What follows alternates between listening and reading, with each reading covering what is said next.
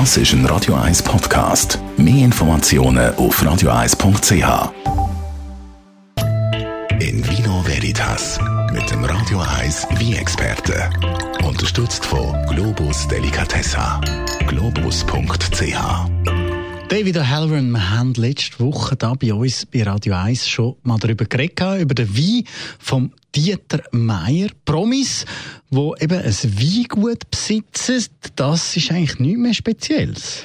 Ja, das stimmt. Ein Weingut zu besitzen ist bei den heutigen Promis sehr beliebt. Man hört immer wieder von mehreren Stars, die ein Weingut gekauft haben, um Wein zu produzieren. in den letzten zehn Jahren wird immer mehr Promi-Wein verkauft. Doch eigentlich ist das nicht Neues. Bereits zu Zeiten der Römer und Griechen haben die führenden Politiker, Philosophen, Musiker oder Generale Weinberge gehabt. Im Mittelalter ist dieser Trend dann verschwunden und Wein wurde vor allem im Kloster produziert. Jetzt ist aber dieser Trend definitiv zurück. Gründe dafür gibt es viel. Für viele ist das Prestige ein wichtiger Grund, denn ein Weingut zu besitzen ist sehr schick. Und andere machen es vielleicht auch einfach als Investment. Doch viele Stars haben durchaus viel Interesse am Wein und genießen das Weinproduzieren als Hobby. Wer kennt man denn da so? Ja, das gibt unglaublich viel. Der Regisseur Francis Ford Coppola zum Beispiel, er stammt aus einer Familie, die schon seit Generationen Wein produziert. Er besitzt ein Weingut in Kalifornien. Oder vielleicht am kontroversesten diskutierte Weinpromi der Welt ist Donald Trump. Seine Trump Winery liegt in Virginia und seine größte Gegnerin, Nancy Pelosi, sie besitzt auch einen Weinberg. Äh, für alle Hockey-Fans, Wayne Gretzky, er besitzt ein Weingut in seiner Heimat Kanada. Er macht, wie könnte es auch anders sein, Eiswein. Auch für Fußballfans können authentische Wein getrunken werden. Andreas Iniesta und Andrea Pirlo sind auch Weinproduzenten geworden. Ein sehr spannendes Beispiel ist auch Stardesigner Roberto Cavalli. Mitten im Chianti-Gebiet produziert er mit seinem Sohn Wein auf seine Langgut, wo er auch wohnt. Doch die vielleicht bekanntesten Weinstars sind Brad Pitt und Angelina Jolie.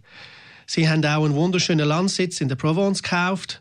Chateau Miraval heißt es, wo sie zusammen mit der Familie Perrin fantastische Rosé produzieren.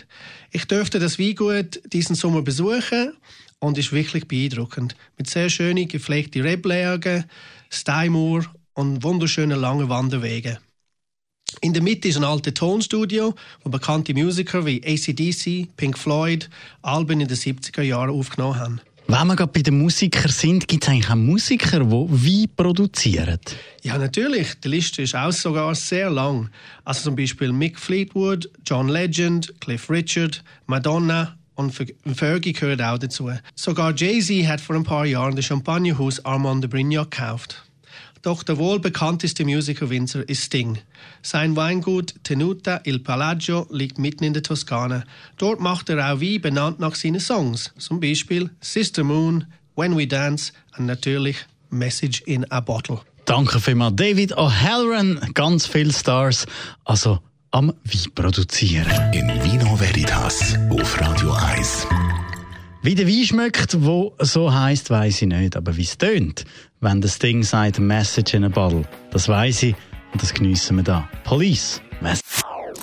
Das ist ein Radio 1 Podcast. Mehr Informationen auf radio1.ch.